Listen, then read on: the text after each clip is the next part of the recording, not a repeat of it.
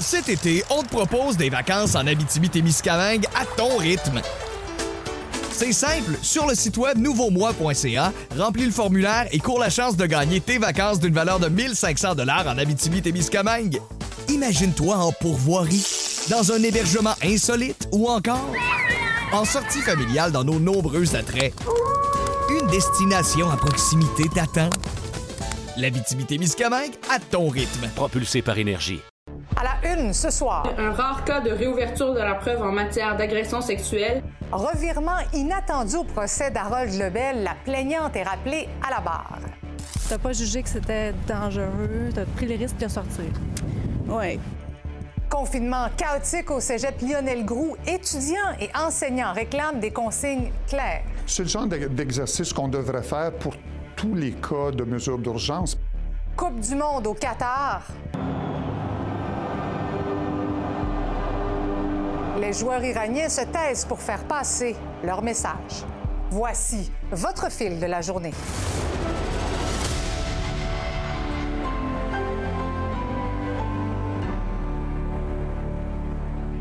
Bonsoir à tous, bon lundi. Eh bien, on peut parler d'un rebondissement aujourd'hui au procès d'Harold Lebel, accusé d'agression sexuelle. La présumée victime est revenue à la barre ce matin pour être interrogée par la défense sur un projet documentaire auquel elle participe en ce moment. C'est un documentaire sur son expérience face au processus judiciaire. Alors, Laurence, c'est donc pour cette raison-là que la défense, finalement, a demandé d'interroger à nouveau la plaignante.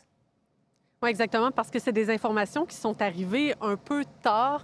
Les avocats de la défense disent avoir été mis au courant jeudi soir, donc le lendemain des plaidoiries. Ces nouvelles informations ont donc été soumises au juge qui a accordé euh, un nouveau contre-interrogatoire spécifiquement sur ce sujet-là. La plaignante a donc eu à justifier pourquoi elle a décidé euh, de participer à un documentaire à visage découvert alors qu'elle a dit pendant son témoignage qu'une des raisons qui l'a poussée à porter plainte, euh, c'est justement que son identité allait être protégée. Elle a expliqué bien, que ça faisait partie de son processus de guérison euh, et qu'elle le faisait pour euh, aider à démystifier le système judiciaire. Il faut dire que les avocats de la couronne non plus, qui n'étaient pas au courant de sa participation euh, au documentaire. Donc, il a fallu qu'elle justifie aussi pourquoi elle n'en avait pas parlé euh, autant pendant son témoignage qu'au DPCP.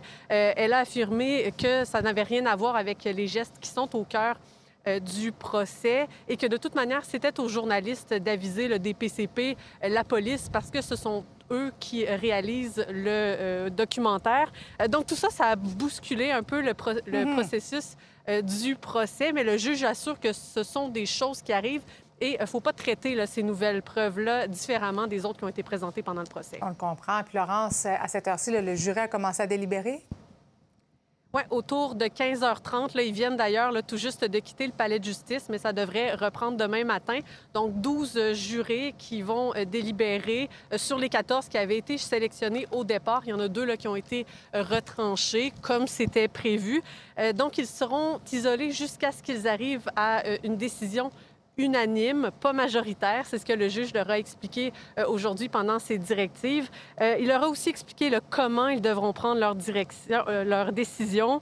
il leur a aussi expliqué certains principes de droit comme celui du doute raisonnable, la présomption d'innocence il a aussi résumé les faits, les positions des partis, positions des partis que je vous rappelle d'ailleurs. Hein, la couronne soutient que Carole Lebel a agressé sexuellement la plaignante pendant cinq heures une nuit d'octobre 2017, ce que nie euh, en bloc la défense. Alors, euh, tout porte à croire qu'on devrait avoir un verdict au courant des prochains jours. Merci beaucoup, Laurence. Et pour discuter de tout ça, je retrouve Maître Nada Boumefta, criminaliste. Bonsoir, Nada. Bonsoir. C'est quand même rare euh, comme procédure ce qui s'est passé aujourd'hui, la, la, réouverture de la preuve, que la plaignante soit rappelée à la barre à ce stade-ci du procès. Oui, surtout en matière d'agression sexuelle. Donc, rappelons l'obligation de divulgation de tous les éléments essentiels euh, qui sont entre les mains de l'enquêteur, de la poursuite à la défense. Donc, des surprises comme ça dans un procès, c'est quand même assez rare. On a normalement l'entièreté de l'information entre nos mains. Dans ce cas-ci, on comprend que la défense a été informée récemment euh, d'un élément jugé nouveau et pertinent qui a mené à la réouverture de la preuve. Rappelons qu'on en était donc au stade des directives au jury, donc après la preuve de la poursuite, après la preuve de la défense et les plaidoiries. Et on est revenu un peu en arrière dans le processus judiciaire pour poser des questions à la plaignante sur ces faits nouveaux-là, soit le documentaire auquel elle semble avoir participé à visage découvert. Mais est-ce que cette information-là aurait dû être divulguée par la plaignante? Donc, rappelons-le, l'obligation de divulguer de la preuve ou des informations repose entre les mains du DPCP. On comprend que ceux-ci n'étaient pas au courant de cette démarche-là de, prise de la part de la euh, plaignante euh, et que l'enquêteur non plus ne le mm. savait pas. Après, est-ce qu'il y a un problème de communication entre euh, la plaignante et le DPCP? Est-ce qu'il y a des questions qui auraient dû être posées? Possiblement, mais juridiquement parlant, elle n'a pas cette obligation-là, elle, de partager ces informations. Oui, parce que c'est un, un documentaire qui est en cours de production. En quoi ça peut avoir un impact sur le procès actuel? Donc, c'est sûr que si elle portait, par exemple, sur des faits de la cause, et c'est là-dessus un peu qu'on semble avoir tenté euh, de pencher le, contre-interrogatoire, mais aussi sur le fait qu'elle le fait à visage découvert et que pendant le procès, elle est demandé euh, de la part de la poursuite cette non-publication de son identité. Euh, la, la, défense a voulu le présenter finalement cet argument de contradiction et un argument possible sur la crédibilité de la plaignante quant à son désir de garder l'anonymat, mais finalement d'aller sur la place publique. Rappelons encore une fois que ce documentaire-là n'est pas accessible, n'est pas public actuellement et qu'il semblerait euh, qu'il sera partagé finalement à la fin euh, du euh, mhm. processus judiciaire actuel. Il y a quand même des, des raisons en ADA derrière ces, ces ordonnances de non-publication pendant le procès. Absolument. D'abord, rappelons aux gens là, que c'est c'est pas quelque chose qui est qui est peu vu. C'est même très fréquent que lorsqu'on est plaignant ou plaignante dans un dossier, on demande la non-publication, même dans des dossiers où l'accusé, même, on veut garder euh, les choses à huis clos, on peut demander qu'il y ait une non-publication dans nos dossiers. En défense, on le demande souvent. Euh, du côté des plaignants, c'est pour les protéger. Souvent, on rappelle que le processus judiciaire n'est pas si simple, n'est pas facile, ça vient avec une pression, un stress. Et quand on voit, entre autres, la force et l'impact que les réseaux sociaux peuvent avoir sur euh, des plaignantes, ben, on peut comprendre que celles-ci puissent demander de garder l'anonymat pendant les procédures euh, judiciaires dans lesquelles elles hmm. doivent participer, entre autres en témoignant. On le comprend bien. Nada, à cette heure-ci, le jury est séquestré, donc pratiquement plus aucun contact avec la réalité. En fait, ils n'ont plus aucun contact avec l'extérieur, euh, n'ont pas accès euh, ni aux réseaux sociaux, évidemment, euh, aux nouvelles, même à leurs proches. Ils sont vraiment, comme tu le dis si bien, séquestrés. les seuls contacts qu'ils peuvent avoir, c'est auprès d'agents de sécurité, par exemple, qui les suivent, des constables, pour demander de manger, de prendre une pause ou de communiquer avec le juge s'ils ont des questions en rapport avec les directives qui leur ont été données. Du reste, tout est à huis clos, tout se passe entre eux. Et une fois qu'ils auront euh, décidé de façon unanime, donc dès qu'il y en a un ou une qui n'est pas d'accord, ils n'en viennent pas à une décision finale, viendront rendre leur verdict et ce, sans avoir à le justifier devant la Cour. Nana Boumefta, criminaliste, merci beaucoup d'être avec nous ce soir. Merci, au plaisir. On revient maintenant sur le confinement survenu vendredi au collège Lionel Gros à Sainte-Thérèse. Un code blanc a été déclenché, mais c'est quoi un code blanc? Il y a eu beaucoup de confusion parmi les étudiants et les enseignants. Ils réclament que les règles soient plus claires. Véronique Dubé s'est rendue au cégep aujourd'hui pour voir justement quelles leçons tire-t-on de cet événement? 10h30, on est au collège Lionel Groux. Les cours sont suspendus ce matin et en ce moment, la direction rencontre les enseignants, surtout pour les aider à se remettre de leurs émotions. Comment ça va ce matin? Bien, dans les circonstances, ça va bien. Dans les circonstances, ça va bien. Il est certain que la communauté est touchée, est ébranlée, est fragile, est fébrile, euh, mais les gestionnaires aussi, tout le monde est là. C'était vraiment comme un choix, genre soit de sortir ou de se confiner. Puis après, tout le monde, genre, sortait le plus rapidement possible. Ouais. Donc, toi, qu'est-ce que tu as fait? J'ai resté confiné la première partie, puis après, ben, je suis sortie après le deuxième message. Ah oui, hein? Donc, euh, t'as pas jugé que c'était dangereux, t'as pris les risques de sortir? Oui. OK. Il y a eu le message code blanc qui a été interprété de toutes sortes de façons. Oui, c'est ça. Il y, a, tout eu ces, ces opérations-là, mais ce matin, on ne traitait pas de tout ça. Ce qu'on a dit aux gens, nommer. Ce matin, là, on a, tout entendu. On a passé tout près d'une heure à entendre les, préoccupations, les peurs, le message, quel message, comment que ça va dire? Puis, oui, puis il n'y a pas eu ci, puis il n'y a pas eu ça. Mais il y a eu ça. On était bien contents. Le, code blanc. Cette appellation-là est très utilisée. C'en est une qui est assez connue. Mais on trouve toutes sortes de choses. Hein. Il y a un code argent. Il y a aussi euh, d'autres cégeps où c'est vraiment, c'est pas un code où on dit confinement euh, généralisé, des trucs comme ça. Et c'est pour ça qu'on aimerait euh, les fédérations syndicales, qu'il y ait euh, quelque chose de commun de mise en place pour éviter cette confusion-là, puis s'assurer que lorsqu'on parle, ben, si on dit code blanc, ben, que pour tout le monde, on sache exactement ce dont il en retourne et quoi faire à ce moment-là surtout. Et c'est vraiment la fameuse vidéo qui a été publiée et partagée sur Snapchat qui a provoqué le branle-bas de combat. Les policiers de Sainte-Thérèse de Blainville affirment qu'il s'agit d'une arme jouet et que le jeune homme, un mineur, n'avait vraiment aucune intention criminelle. C'est le genre d'exercice qu'on devrait faire pour tous les cas de mesures d'urgence parce que on, parle de, présentement d'un tireur actif potentiel. Là, on sait qu'il n'y en a pas mais les incendies, on le fait déjà. Il y a des plans de mesures d'urgence, mais pas nécessairement des pratiques. Pas nécessairement toujours des pratiques, effectivement. Et dans ce sens-là, je pense qu'on peut s'améliorer. Et c'est ce qu'on a convenu avec la communauté ce matin. C'est ça. On parle souvent de décrochage dans les écoles, mais quand ce sont les profs qui décrochent, quand l'un de nos enseignants dit l'école, c'est fini, bien, il faut se poser des questions. Pourquoi des enseignants quittent? Comment garder cette profession attirante? Anaïs, ce qui est désolant, c'est de voir qu'il y en a de plus en plus des profs décrocheurs. Oui, puis les derniers chiffres qu'on a à l'ensemble, à l'échelle du Québec remontent à l'année scolaire 2020-2021, où on sait que 852 professeurs ou enseignants ont remis leur démission. Et si on veut des chiffres plus récents, bien, il faut y aller de centre de service scolaire en centre de service scolaire. Et j'ai obtenu euh, les données pour le centre, par exemple, des Patriotes, qui est sur la rive sud de mhm. Montréal, où il y a 37 démissions l'année passée et en date de, cette année, là, 21 quand on regarde les chiffres dans le centre de service scolaire de Montréal, bien là, ça passe euh, à des proportions beaucoup plus grandes. Mais ce qui est intéressant de noter, c'est que la proportion des professeurs qui ont moins de 50 services, elle est la plus grande. Il faut nuancer. Des fois, les, les enseignants quittent pour aller enseigner ailleurs, mais il y en a qui décident de complètement quitter la profession. Ils découragent complètement devant l'ampleur de la tâche. Exactement. Du manque de ressources, du manque de reconnaissance. Le professeur que j'ai rencontré, lui, me dit que c'est le manque de, soutien, par exemple, d'orthopédagogues qui viennent alléger sa tâche qui lui a fait quitter complètement la profession. Pendant les quatre ans que j'ai enseigné, j'ai enseigné le français au secondaire à plusieurs niveaux, euh, majoritairement au deuxième cycle, donc en secondaire 4 et 5, mais j'ai aussi enseigné en secondaire 1 et 2.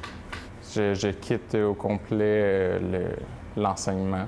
je ne pense pas réenseigner un jour. Mais ça m'étonne absolument pas. Sous-charge de travail, manque de reconnaissance, un niveau important de violence au travail. J'ai donné ma démission simplement parce que en quatre ans, j'ai vu euh, le système dégrader d'année en année. Juste en quatre ans de carrière, la tâche faisait juste augmenter et on n'avait aucun soutien euh, de la part de nos directions. Les demandes des parents augmentaient. Donc, je me suis dit, euh, avant de partir pour euh, santé mentale, je suis parti pour. Des postes d'enseignants sont aussi à combler à l'échelle de la province. On ne parle pas juste de démission, mais de postes vacants, qui ajoute de la pression à la tâche de ceux qui restent en poste. En 2022, il y a 700 postes à pourvoir à l'échelle du Québec, des chiffres en deçà de la réalité parce que ça ne compte que 54 des 72 centres de services scolaires du Québec. Quand j'ai décidé de quitter, j'ai un peu, j'ai, fait un statut Facebook. Euh, la plupart des gens qui ont commenté, c'était des gens qui me disaient moi, c'est déjà fait. Je suis déjà parti. Il y en a d'autres qui, qui disaient Ah, je suis encore dans le domaine, mais j'enseigne plus. De ceux qui ont fait un bac avec moi, j'ai aucune idée combien il y en a qui enseignent encore, mais il y en a euh, de moins en moins. Donc, les enseignants décident de ou bien partir, ou bien aller chercher d'autres conditions qui sont moins toxiques de ce qu'ils vivent présentement. Et là, l'employeur vient et dit oh, oh mon Dieu, nous sommes pris avec une pénurie. Vous en avez fabriqué la pénurie. Quand on s'attarde au plus grand centre de services scolaires du Québec, celui de Montréal, qui compte plus de 8800 postes, on remarque que les démissions ont augmenté dans les dernières années. En 2019-2020, on avait 181 démissions. Ça passe à 239 en 2020-2021 et à 288 l'année suivante. Les raisons qui sont invoquées sont multiples. Ça passe du déménagement à l'insatisfaction avec les conditions de travail. Euh, par exemple, moi, je m'occupais de l'album des finissants avec les élèves de secondaire 5. Le temps qui nous était reconnu, c'était quelque chose comme euh, un 30 minutes par semaine, alors qu'on pouvait rester une heure et demie, deux heures avec les élèves à, chaque soir qu'on se rencontrait. Quand j'ai posé la question, pourquoi qui, qui voulait quitter, euh, la première, 25% de gens disaient incapacité de offrir un travail de qualité. Il y a plein de choses qu'on aimerait dire au ministre de l'Éducation, mais euh, que le système en ce moment, il se réparera pas avec euh, des petites patchs à gauche, à droite, comme on a fait depuis les 15-20 dernières années. La Coupe du monde de soccer est officiellement lancée au Qatar. On fait le tour des événements marquants de la journée au retour.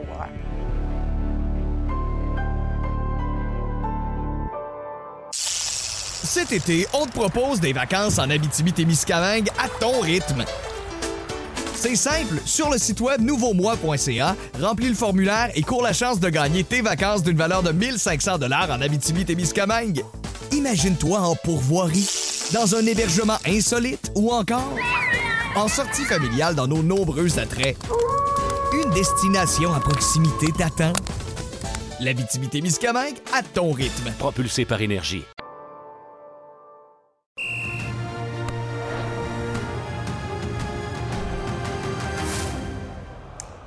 Après des années d'attente et de controverses, la Coupe du Monde 2022 au Qatar est lancée.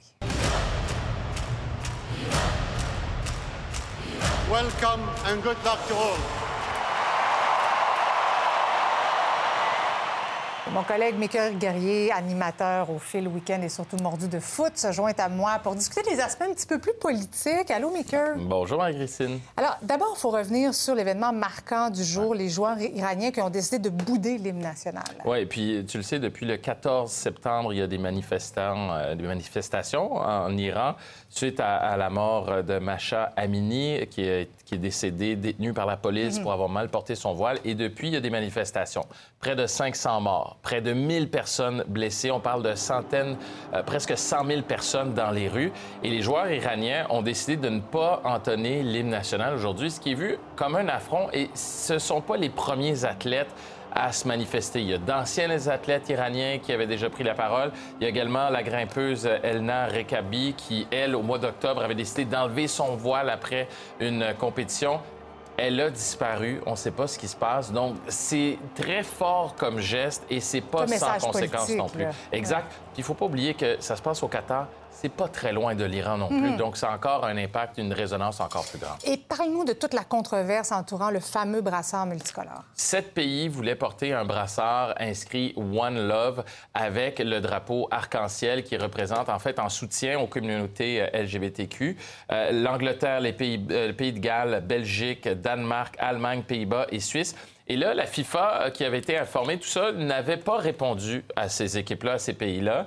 Et aujourd'hui, la FIFA répond en disant non, vous ne pouvez pas porter ce brassard. Et non seulement vous ne pouvez pas le porter, si vous le faites, vous vous exposez à des sanctions, sportives. Ben et c'est là que ça devient vraiment difficile pour les athlètes et pour les équipes de dire mais là, ce ne sont plus des sanctions financières seulement, c'est sportif. On pourrait avoir un carton jaune, ça pourrait avoir un impact sur le match, un impact sur notre parcours sportif. Donc, on a décidé du côté de ces sept pays-là de ne pas porter euh, le brassard. Mais ça montre également l'hypocrisie un peu de la FIFA qui a euh, un discours de tolérance. Entre autres, il y a une campagne euh, de discrimination ou contre la discrimination où on disait non à la discrimination, alors que là, bien, on est en plein dedans. On se plie au, j'ai envie de dire, aux caprices du régime qatari.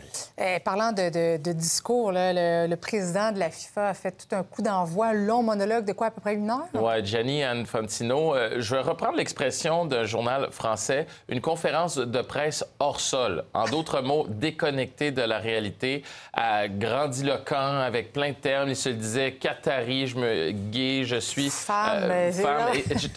Ça, semblait pas confus, mais on a senti qu'il a voulu enlever de la pression sur le régime qatari en voulant euh, dire ben, si vous avez quelqu'un à critiquer, c'est moi faut pas oublier qu'il habite au Qatar depuis quelque temps déjà. La Coupe du Monde a été allouée lorsqu'il n'était pas président euh, de la FIFA, mais il reste que la controverse va suivre cette compétition jusqu'à la fin, jusqu'au 18 décembre prochain. Et là, mon cher Maker, tu t'en vas là-bas dès demain? Oui, dès Euh, demain, je Fébrilité? Fébrilité, oui, mais en même temps, euh, certains questionnements. Ça a pris du temps avant que je décide d'y aller, mais il faut être sur place pour voir comment les choses se passent. Euh, J'ai l'intention de rencontrer des gens, des locaux, euh, des expats également, pour savoir comment ça se passe. Puis il faut pas oublier que la compétition va avoir lieu, peu importe ce qu'on décide de faire, peu importe Peu qui importe est... les malaises, peu importe ce qui se passe, il y a une compétition Il y a sur une compétition sportive, sportive et la présence du Canada pour la première fois en 36 ans, euh, être parmi les partisans, savoir comment ils se sentent, comment ils vivent le moment, c'est un grand moment de l'histoire sportive canadienne qu'on va vivre à partir de mercredi. Donc, j'ai très hâte de voir cette compétition-là, sans ignorer tout ce qui se passe autour, bien sûr. Et on va se reparler, évidemment, de là-bas. On va se reparler régulièrement, Marie-Christine. J'ai bien hâte. Merci beaucoup, Maker. C'est un plaisir. Bon voyage, sois prudent. Et puis justement, là, dans ce petit pays de 3 millions d'habitants, les Qataris ont le cœur à la fête. Les rues de la capitale Doha sont prises d'assaut par les nombreux touristes, évidemment, venus encourager leur équipe nationale. Notre collègue de RDS, Antonin Bessner, nous parle de l'ambiance qui règne là-bas. C'est une ambiance euh, de festival ici, parce que c'est la première fois qu'une Coupe du Monde est disputée dans une seule ville. Alors tous les partisans, toutes les équipes, tous les matchs sont ici à Doha et dans ses environs immédiats. Ça crée un mélange de cultures qui est très intéressant à observer. La ville a été complètement envahie par le mondial. Tout ici est à l'effigie de la Coupe du Monde, que ce soit les abribus, euh, les stations de métro, les lampadaires, même les édifices. Vous voyez derrière moi présentement les gratte-ciels qui sont tapissés d'affiches géantes des meilleurs joueurs de des nations. C'est une vue qui est très impressionnante. On ne se sent pas trop dépaysé à Doha non plus. Euh, Une ville très moderne, opulente. Il y a peu de population euh, locale présentement. L'exception à ça, c'est le Souk Waqif, le marché de la vieille ville qui prend vraiment vie le soir. Euh, C'est là que les partisans de foot de chacune des nations se rassemblent pour chanter et fêter. Pour ce qui est de l'ambiance dans l'équipe canadienne à quelques jours de son premier match, elle est très positive. Il y a une confiance assumée dans cette sélection, des ambitions qui sont peut-être plus grandes que les attentes placées envers elle. Le Canada n'est pas ici pour jouer aux touristes, comme l'explique le milieu de terrain Jonathan Osorio. people still see us as underdogs and things like this. And in Canada and the World Cup, they just they should just be happy to be here. But that's not our mentality. You know, we're here to uh. Les Canadiens amorcent leur tournoi mercredi face à la puissante équipe de la Belgique, deuxième au classement de la FIFA. Bonne nouvelle pour les Canadiens, le joueur vedette Alfonso Davies se dit prêt à amorcer ce match, lui qui s'est blessé aux ischio-jambiers au début du mois de novembre dans un match avec le Bayern de Munich.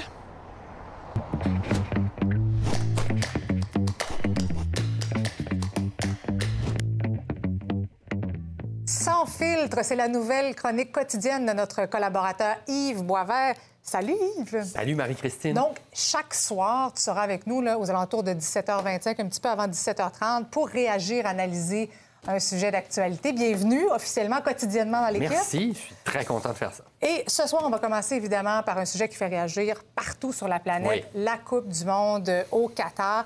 Bon, on s'entend que à peu près tout le monde a un malaise, mais ce, ce mondial-là sera écouté énormément.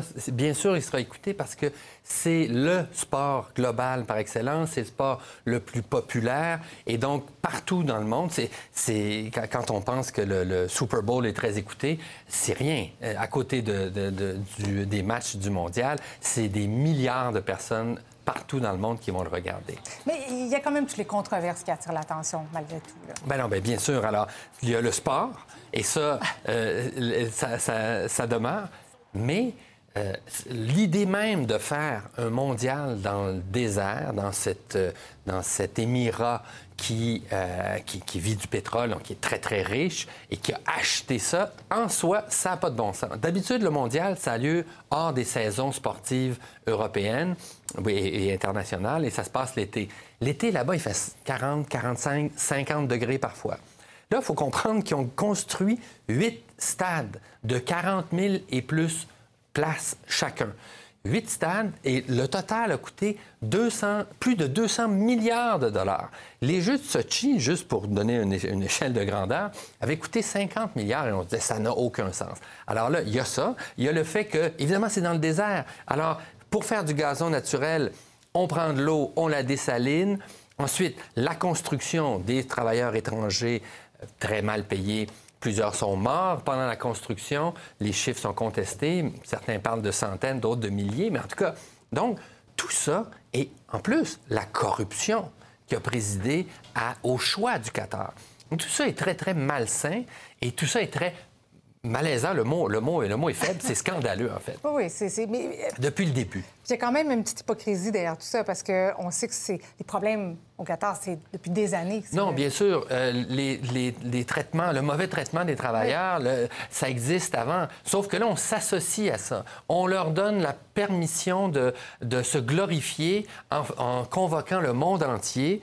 Au pays, on a- les gens appellent ça du sports washing, c'est-à-dire euh, faire euh, laver sa réputation avec un bel événement international. Et c'est ça le problème. Oui, est-ce que le Qatar va réussir à laver sa réputation? Je pense que c'est raté. Hey, Peut-être autre sujet rapidement, un petit mot Oui. sur euh, le procès d'Harold Lebel, parce que c'était quand même inusité ce qui s'est passé aujourd'hui. C'est inusité parce que la preuve était terminée.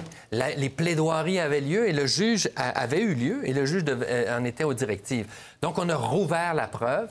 Maintenant, est-ce que ça va changer quelque chose? Ça, c'est à voir. C'est euh, c'est simplement de savoir est-ce que ça va affecter la crédibilité de la plaignante de savoir qu'elle avait témoigné dans un documentaire?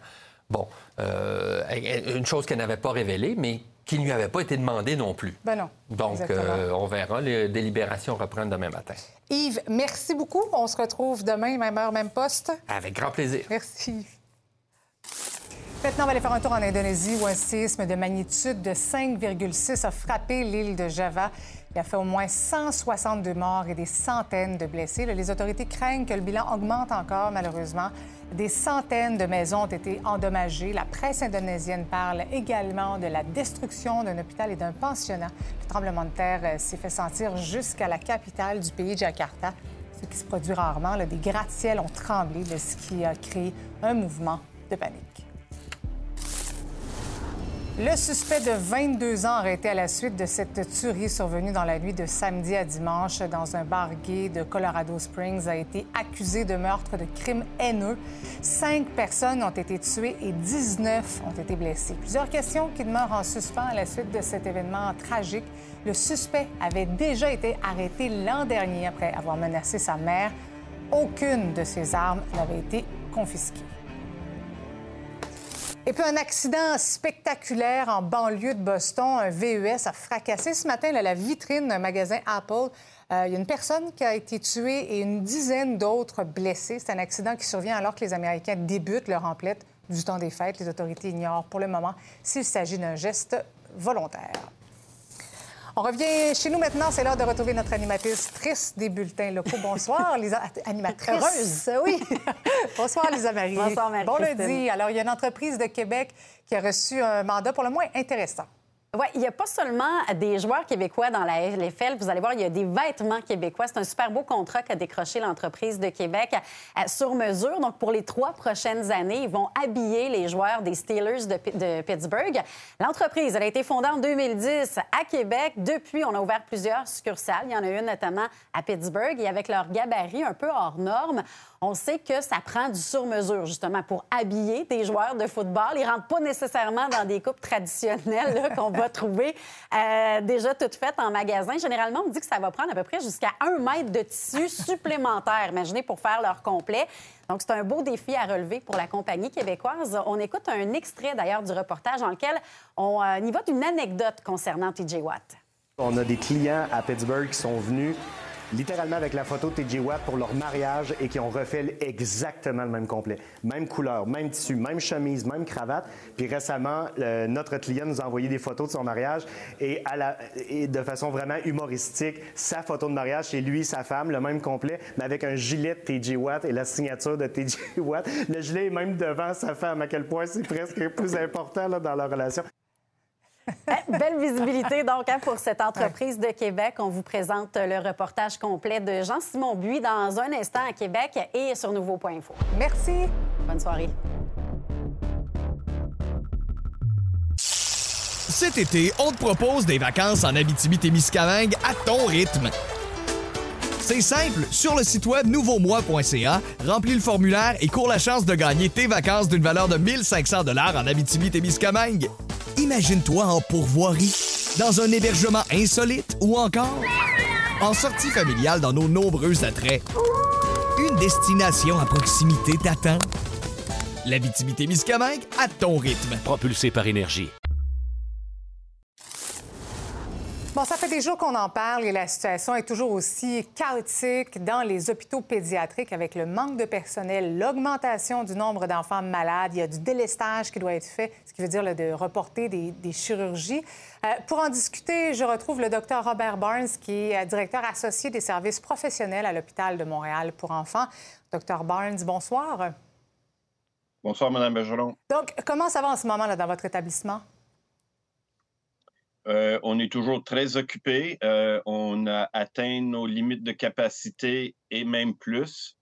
Euh, on, ne souffre pas de pénurie de personnel, on souffre de pénurie de personnel supplémentaire pour répondre à la demande supplémentaire. Mm-hmm. nous avons dépassé nos, nos limites habituelles et nous avons de la difficulté avec les enfants qui dépassent de loin notre capacité habituelle.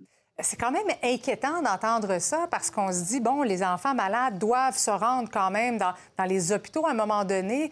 Euh, mais est-ce qu'il y a quand même un, nombre de, patients qui se présentent à votre urgence sans que ce soit vraiment urgent? Euh, oui, euh, nous avons cinq catégories de triage. Le plus sévère, c'est le P1 et le moins sévère, c'est le P5. Et donc, la catégorie dite P4, P5, euh, c'est souvent la catégorie des jeunes euh, qui seraient mieux servis euh, dans une clinique communautaire, le bureau de son médecin, que d'attendre pour des heures et des heures dans une salle d'attente de notre salle d'urgence ou autre salle d'urgence, faute du fait que nous devons mhm. apporter notre attention aux enfants plus malades. Mais comment ça se fait que, justement, il y a davantage d'enfants malades? Est-ce que c'est le fameux virus respiratoire syncytial qui est, responsable de tout ça? Euh, c'est le VRS qui est responsable ces dernières semaines, tout à fait. Euh, mais nous apercevons de plus en plus d'influenza A à l'intérieur du Québec en ce moment et c'est en augmentation assez marquée. Euh, donc, euh, l'influenza, la grippe euh, va nous préoccuper dans les prochaines semaines. Et comment les parents peuvent savoir si c'est le VRS ou l'influenza? Ben, dans la majorité des situations, ce n'est pas important. Un virus respiratoire, c'est un virus respiratoire. Bonne nouvelle pour la plupart des jeunes, euh, ce sera un inconvénient comme euh, le rhume ou la grippe. Mm-hmm. Mauvaise nouvelle pour les enfants les plus vulnérables et les plus petits. Euh, cette infection peut être une infection assez grave avec des problèmes respiratoires importants pour lesquels l'enfant doit être bien traité à l'intérieur d'un hôpital comme le nôtre. Oui, mais là, avec la pénurie de Tylenol, d'ibuprofène, ça peut devenir problématique pour un parent qui se retrouve à la maison avec des enfants qui font de la fièvre, est-ce qu'il y a des parents qui se retrouvent à l'urgence parce que justement, ils n'ont pas accès à des médicaments? Il y a quelques familles qui se présentent de même et sont déçues parce qu'ils se retrouvent parmi la catégorie P4, P5. Euh, l'enfant a des symptômes, mais n'est pas grièvement malade et donc l'attente peut être tellement énorme euh, qu'ils sont déçus de s'être présentés à la salle d'urgence parce que l'attente est tellement longue que ça ressemble quand même à un manque de service. Euh, si le Tylenol pour enfants ou, ou autres produits comme l'acétaminophène, ibuprofène n'est pas disponible à la pharmacie, s'il vous plaît, communiquez avec le pharmacien ou la pharmacienne. Il y a quand même des recettes qu'un professionnel peut bien calculer et pourrait dépanner. C'est de l'effort, mais il faut absolument que le calcul soit bon pour éviter des problèmes de toxicité si on veut dépanner avec des produits pour adultes, pour nos jeunes. Bon, bien, euh, on va souhaiter que la situation n'empire pas, qu'on ait atteint le pic en ce moment, mais évidemment, il y a la période des fêtes euh, qui arrive. Bon courage à vous et à tout votre personnel. Merci beaucoup, Dr. Barnes, Dr. Barnes pardon, d'avoir été avec nous ce soir. Merci beaucoup justement le VRS, COVID, grippe, on y goûte en ce moment, alors que les effets de la pandémie se font encore sentir chez plusieurs familles. Euh, ce n'est pas parce que les mesures sanitaires sont tombées que tout est revenu à la normale. L'inflation, la crise du logement, les taux d'intérêt qui grimpent sans cesse, bien, tout ça, ça ajoute beaucoup de pression sur bien des gens et certains parents sont à bout de souffle. Voici ce qu'a préparé Emmanuel Runega. Vais prendre un allongé, s'il vous plaît. Je suis beaucoup plus stressée qu'avant la pandémie, que ce soit au niveau du budget qu'il faut retravailler tout le temps parce que les prix changent tout le temps. Au niveau des écoles aussi, depuis qu'il y a le COVID, le moindre petit, petite goutonnée, euh, c'est toute une organisation. Et puis, on est beaucoup plus exigeant envers soi-même au niveau du travail parce qu'on veut avoir le même rendement qu'on avait avant le post-pandémie, c'est sûr qu'on sent euh, beaucoup de détresse, euh, beaucoup de, stress. Euh, sur le terrain, ce qu'on voit beaucoup, c'est de réussir à, payer son loyer, boucler tes fins de mois. Je pense que les familles sont, en tout cas, ont été vraiment la population qui a été le plus échaudée dans tout ça et je pense que c'est pas terminé non plus. Bien, c'est certain que plus les situations stressantes s'accumulent au sein des familles, plus le risque euh, d'avoir des problématiques de santé mentale, de vivre de l'anxiété, de la dépression ou même le risque de situation de négligence ou de maltraitance à l'égard des enfants augmente. Quand les parents sont stressés, bien, ils ont moins de disponibilité mentale pour euh, passer du temps de qualité avec leur enfant, leur lire des histoires, faire des activités avec eux qui stimulent leur développement, mais ils sont aussi moins à l'écoute des besoins de l'enfant ils sont moins outillés pour y répondre. Tout le temps à la cour, je ne suis pas la seule, c'est toutes les familles autour de moi. Euh, le matin, il faut les préparer pour l'école, retourner rapidement euh, à la maison euh, pour pouvoir se brancher. Le soir, ben, hop, il faut courir, aller chercher l'enfant, puis attaquer la routine du soir, le souper.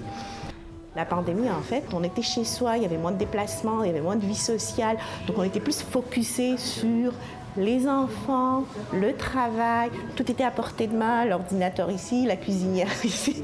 Autant la pandémie a permis de faire progresser la conciliation famille-travail, autant présentement la pénurie de main-d'œuvre freine l'accès aux mesures de conciliation famille-travail. On voit une charge de travail qui est accrue, plus de pression pour pas s'absenter, un climat de travail qui est plus stressant le nombre de participantes à la petite maison euh, cette année a doublé. On n'a jamais vu ça.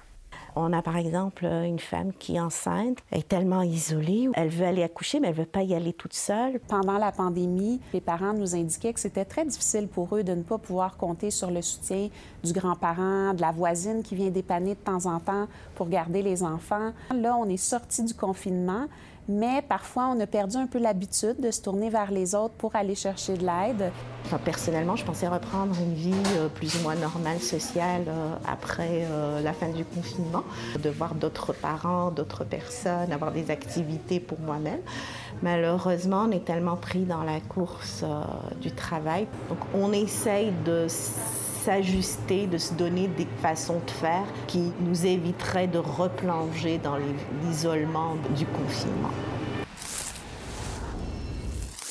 Maintenant, après un sondage effectué sur son propre compte Twitter, le président de la plateforme Elon Musk a décidé de redonner accès à Donald Trump à son compte. Donc, j'en discute avec Valérie Baudouin, analyste en politique américaine. Bonsoir, Valérie. Bonsoir, Marie-Christine. Premièrement, est-ce qu'on est vraiment surpris qu'Elon Musk redonne à Trump l'accès à son compte Twitter?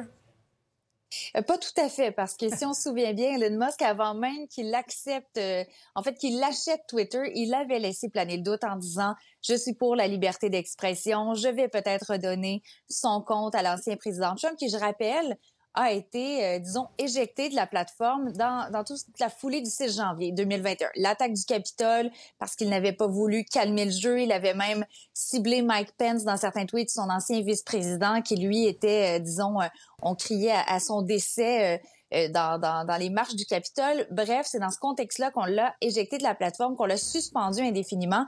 Et là, maintenant qu'Elon Musk est de retour, et ce sondage pseudo-scientifique, je pense qu'on s'entend tous euh, pour, euh, pour le dire, un sondage qu'il a fait donc sur son propre compte, et finalement, Donald Trump qui a été remis sur la plateforme, comme aussi Kanye West, un autre personnage assez controversé dernièrement, euh, qui d'ailleurs est allé euh, d'une expression d'un mot juif euh, pour revenir sur la plateforme, lui qui a été éjecté justement pour des propos antisémites. Alors tout ça est assez particulier comme contexte pour différents personnages et personnalités publiques qui ont été réintégrés à Twitter. Et là, la question, qu'est-ce que Trump va faire? Parce qu'il a répété ce week-end qu'il ne souhaitait pas réintégrer la plateforme, mais faut-il le croire?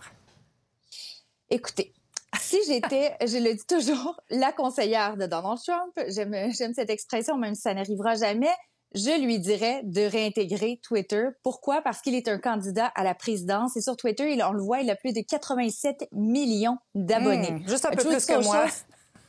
Oui, moi aussi. Alors, je, écoute, on, est sûrement dans la même dans la même lignée, mais on, va se rendre peut-être plus loin. Ça va prendre plus de temps.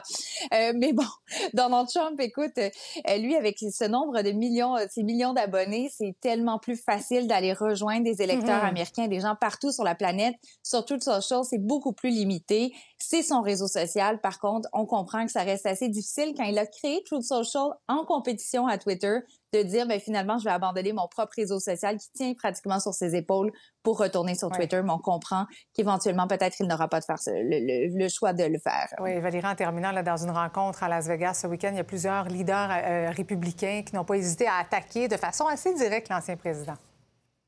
Oui, on a parlé de perdant. Perdant, perdant, c'est le mot qui est vraiment revenu dans cette conférence, autant par euh, Chris Christie, qui est l'ancien gouverneur du New Jersey, d'autres personnages importants euh, chez les républicains. Ils ont dit quoi? Que Trump avait perdu, euh, on avait perdu les, mi-mandats en raison de, de ses mauvaises performances, qu'il avait perdu en 2020, qu'il avait perdu en 2018 et qu'il y avait des gens de plus grande qualité qui pourraient se présenter.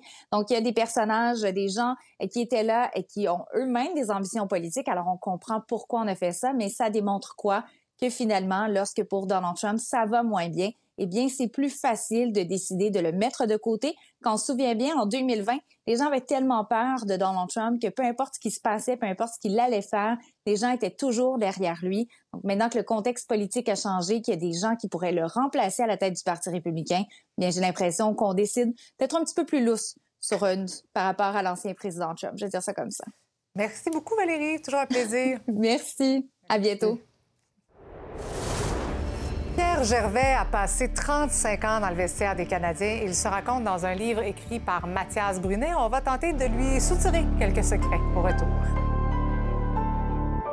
Cet été, on te propose des vacances en Abitibi-Témiscamingue à ton rythme. C'est simple, sur le site web nouveaumois.ca, remplis le formulaire et cours la chance de gagner tes vacances d'une valeur de 1500 dollars en Abitibi-Témiscamingue.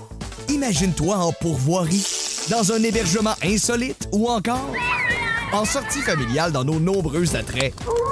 Une destination à proximité t'attend. L'Abitibi-Témiscamingue à ton rythme. Propulsé par énergie.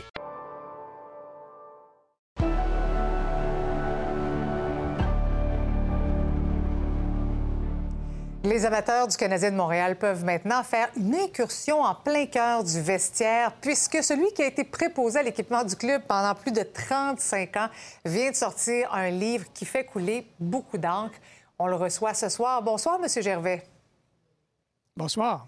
Expliquez-nous dans un premier temps pourquoi avoir décidé de raconter vos histoires dans ce livre signé par Mathias Brunet? Bien, écoutez, ça m'a pris euh, beaucoup, beaucoup de temps. Euh, J'y réfléchi beaucoup. Puis euh, jusqu'à là, peut-être 3-4 ans, je n'étais vraiment pas certain d'écrire un livre. Sauf que j'avais tellement de gens, tellement de personnes, tellement de fans du Canadien, de fans de hockey, qui je rencontrais partout sur la rue, de, de la famille, des gens que je connaissais pas, euh, des représentants d'équipements, ainsi de suite, qui me disaient il faut absolument que tu écrives un livre.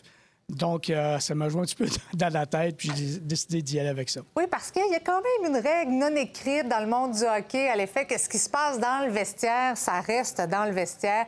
Est-ce qu'il y a des joueurs qui ont mal réagi à ce livre-là? Ben non, pas du tout. Au contraire, tu sais, je ne porte pas de rien de personnel, je ne porte pas de rien de, de grave là, dans l'organisation. Euh, euh, j'aurais pu écrire, deux autres livres. Pas écrire, mais d'en faire des faire. C'est Mathias Dudas qui les a écrits. Ouais. Mais j'aurais pu faire deux autres livres facilement. Mais tu sais, c'est, hockey, c'est moi, c'est des histoires, c'est ce qui est arrivé. Et puis, euh, non, il n'y a personne qui a mal réagi, vraiment. Non. Euh, je présume qu'il y a des joueurs qui vous ont marqué beaucoup plus que d'autres, hein?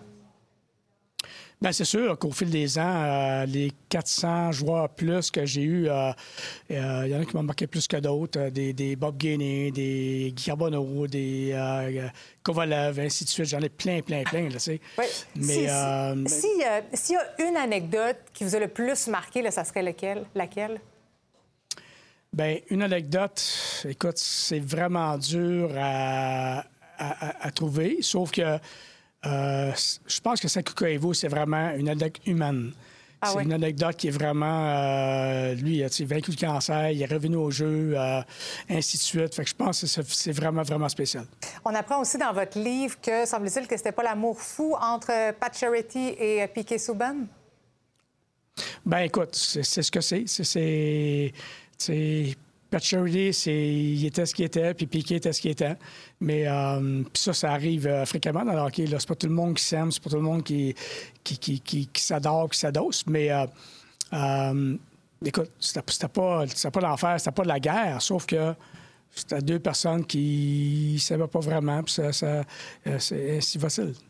Toujours intéressant quand même de, de savoir ce qui se passe en coulisses. Monsieur Gervais, merci beaucoup d'avoir été avec nous ce soir. Merci beaucoup. Merci de m'inviter. Cet été, on te propose des vacances en Abitibi-Témiscamingue à ton rythme. C'est simple, sur le site web nouveaumois.ca, remplis le formulaire et cours la chance de gagner tes vacances d'une valeur de 1500 dollars en Abitibi-Témiscamingue. Imagine-toi en pourvoirie, dans un hébergement insolite ou encore en sortie familiale dans nos nombreux attraits. Destination à proximité t'attend. L'Abitibi-Témiscamingue à ton rythme. Propulsé par énergie.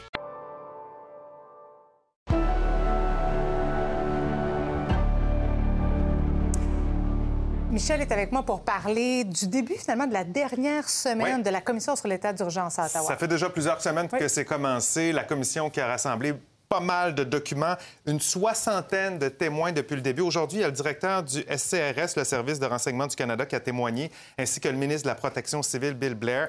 Il va y avoir là, au total cette semaine sept ministres au moins, ainsi que le premier ministre Justin Trudeau qui euh, vont témoigner. On va suivre ça attentivement. Notre collaborateur Chris Nardi va être avec nous à 22 h. Et ce soir, au débatteur, Oui. la Coupe du Monde, évidemment, au Qatar, qui retient l'attention. Un pays où les droits de l'homme sont bafoués, discrimination envers les femmes, interdiction euh, de l'homosexualité là-bas. Mais il y a quand même euh, un sport important, puis le Canada qui participe.